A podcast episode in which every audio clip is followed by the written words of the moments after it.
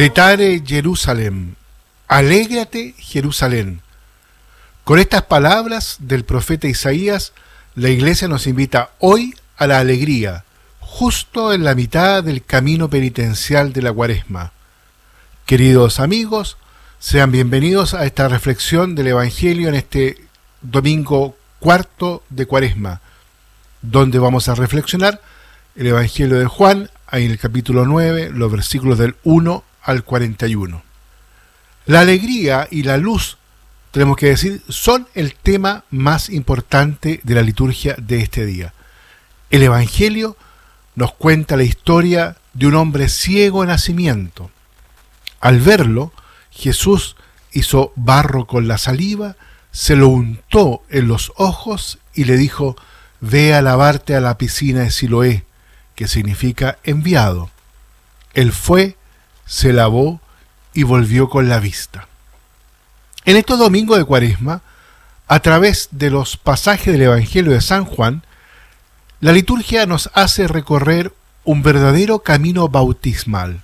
El domingo pasado, Jesús prometió a la samaritana el don del agua viva. Hoy, sanando al ciego de nacimiento, se revela como la luz del mundo.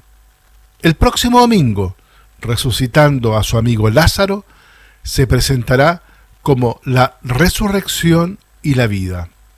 Agua, luz y vida son, queridos amigos, los símbolos del bautismo, sacramento que nos sumerge a nosotros los creyentes en el misterio de la muerte y resurrección del Señor, liberándonos de la esclavitud del pecado y dándonos la vida eterna. Detengámonos un momento en el relato del ciego de nacimiento. Los discípulos, según la mentalidad de aquel tiempo, dan por descontado que su ceguera es consecuencia de un pecado suyo o de sus padres. Jesús, por el contrario, rechaza este prejuicio y afirma, ni éste pecó ni sus padres, es para que se manifieste en él la obra de Dios.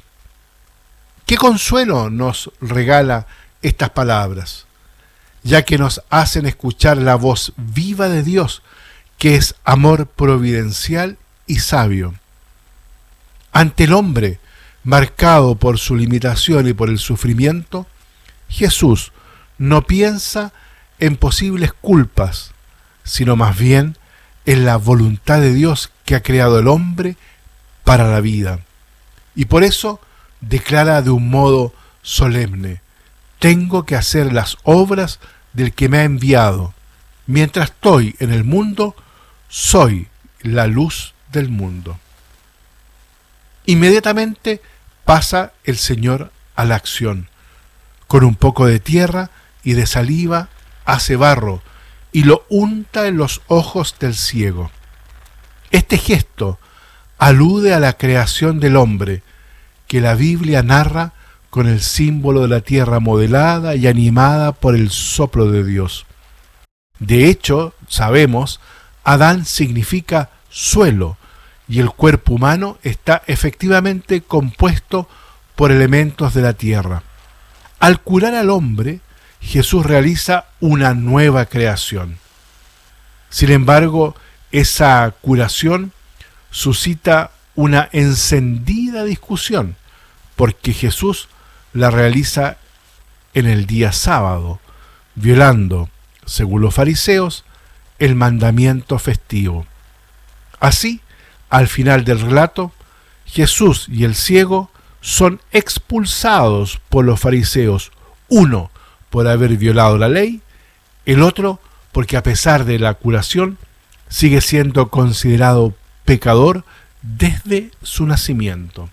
Al ciego curado, Jesús le revela que ha venido al mundo para realizar un juicio, para separar a los ciegos curables de aquellos que no se dejan curar, porque presumen de estar sanos.